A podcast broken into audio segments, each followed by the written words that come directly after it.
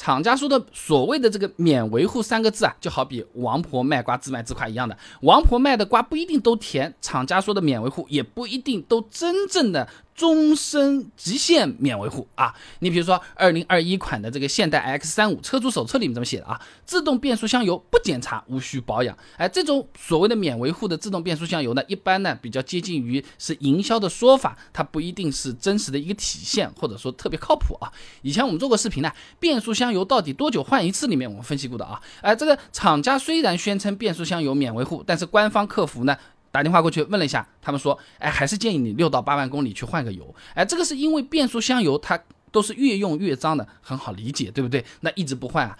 有存在出问题的可能性啊。那么杨平等人在机电技术期刊上面发了篇论文，浅谈自动变速器液压系统的维护，里面有说到啊，这自动变速器液压传动系统故障呢，大多是离合器、制动器摩擦材料脱落、零件金属屑污染、ATF 油液造成的啊。那这些污染物会加速元件磨损，甚至会卡住这个阀芯啊，会导致这个液控元件动作失灵，哎，就有点像是长期饮食不健康，血糖血脂很高，就容易诱发心脑血管病啊、糖尿病啊之类的这种情况啊。所以说不能把变速箱油这个免维护三个字太当真，每六万公里去检查一下也是没有什么坏处的，真的不行去换一下也是为车子好，对不对？只不过是知道了这个东西六万公里，他说一定要换的时候，咱们可以说不啊。那么除了变速箱油，有的厂家呢还说防冻液免维护。哎，你比如说老款奥迪 A4 的这个说明书里面写了啊，出厂时已加注长效冷却液，无需更换。哎，他讲的是长效哎。哎，对不对？那不是终身免维护啊，这个词不一样的。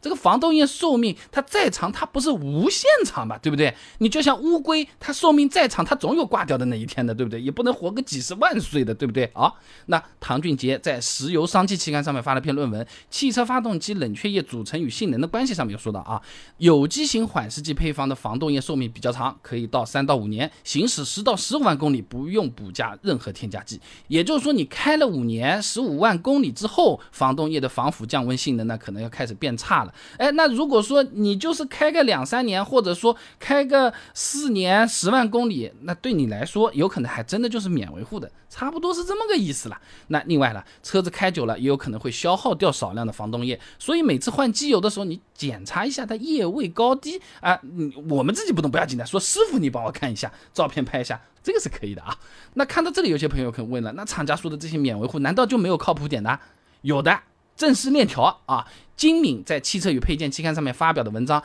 正时链条传动与齿形皮带传动的比较》上面说啊，正时链条损坏很少见，链传动通常能达到几乎与发动机同样长的使用寿命。也就是说啊，一般车子开到报废都不用换正时链条。所以说厂家说的正时链条免维护啊，哎，相当的靠谱的啊，一般都没什么问题啊，也有例外的，大众 EA 八八八发动机 1.8T、2.0T 的。于志强在《现代车用动力期刊》发表了篇论文，《EA 八八八发动机胀紧器及正时链条失效分析与优化设计》里面有讲到过啊。这大众一代和二代 EA 八八八发动机呢，在使用五到十五万公里之后呢，正时链条张紧器啊有可能会失效，哎，这正时链条会产生跳齿或伸长，哎，进而呢使这个发动机产生一系列的故障啊。这种隐患呢，至今没有被官方召回过，所以正在开大众或者想买二手大众的朋友们呢，可以适当的检查一下正时。系统啊，最后再来说说免维护电瓶啊。隋亚涛在《现代物业期刊》上面发了篇论文，《阀控是免维护铅酸蓄电池的应用与维护》里面讲到啊，